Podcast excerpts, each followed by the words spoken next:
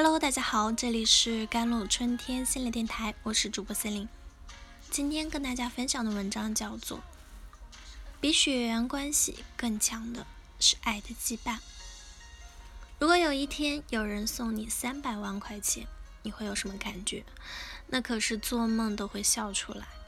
而最近这样的新闻真的发生了，一位八十多岁的老人把名下三百多万的房产。送给了楼下摆摊的小伙子，什么运气？但当细看这条新闻，才发现背后有多唏嘘。老人退休后，老伴儿也过世了，没想到天意弄人，儿子也意外的猝死。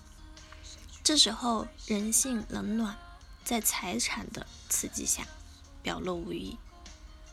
他的其他亲戚除了知道。叫他写遗书分财产以外，连做戏都懒得，不照顾，也不探望。同小区的老太太们居然也想分一杯羹，说要住进来和他过日子，实则是想捞钱，多损呐！多亏了有这个卖水果的小伙子小尤，时常照顾下老人，有事没事陪他聊聊天。有次，老人独自在家摔倒。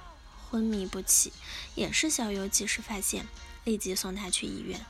接着，小尤给老人的妹妹打电话，结果妹妹说她要出门锻炼，就挂了。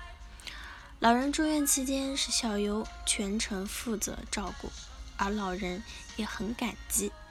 出院后，邀请了小尤一家都住进来，组建了一个特殊家庭，并且他也有先见之明。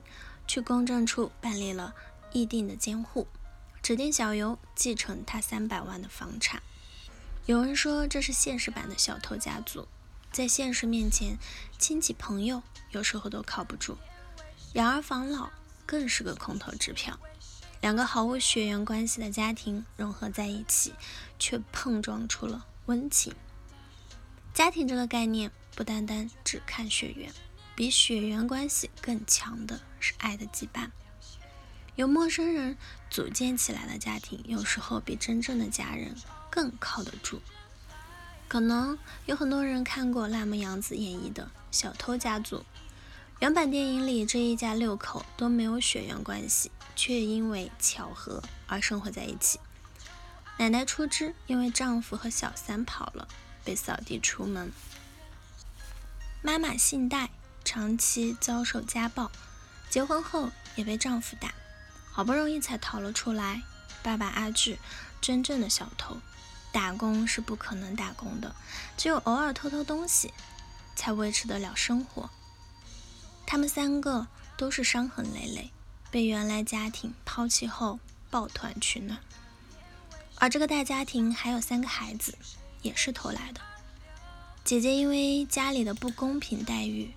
离家出走，在风俗行业工作。弟弟样太是爸爸偷东西时发现的。那时候弟弟被关在车里，没人发现就会窒息而死。妹妹也路上捡的。信贷极力的反对，本来收入就低，再来个累赘还得了？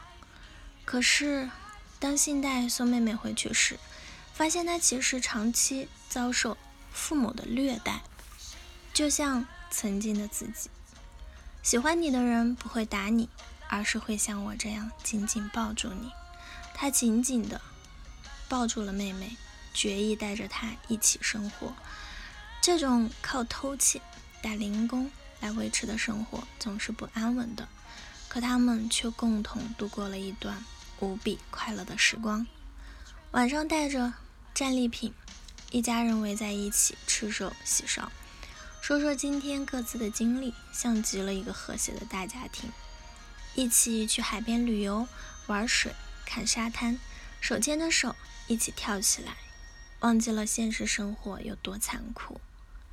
这群被糟糕家庭伤害的人，明明没有血缘关系，却做得比亲人好一百倍。所谓家人，真的只是因为有了血缘关系，所以做了什么错事？都能被原谅吗？我认为不是的。虽然传统一些的观念都会劝人大度、劝人原谅，像几年前，还有节目用舆论压力逼女儿认回抛弃她的亲生母亲。二十多年，亲生父母和他就生活在一个镇子，把他送养之后，一面都不来见。可如果他拒绝，就会被贴上心胸狭窄、不孝的标签，两头不是人。可歇歇吧，生而不养，只想拿钱，算什么亲人？罗杰斯曾说，即使经历再糟糕的生活，你也可以通过另一个环境和人去重塑人生。这些人可能是你的朋友、老师，或者是陌生人，就像新闻里的小游，机缘巧合之下，让老人再次体验到了家庭的温暖。无论亲情还是爱情，都不是因为你有钱、你优秀我才爱你，是因为你值得被爱。很多人都不信，怎么可能有无条件的爱呢？那可能是因为我们大多数人终其一生未曾。从父母那里体会过的这种明确定性，但我希望未来你们都能够被这样爱着。好了，以上就是今天的节目内容了。咨询请加我的手机微信号：幺三八二二七幺八九九五，我是 C e l i n e 我们下期节目再见。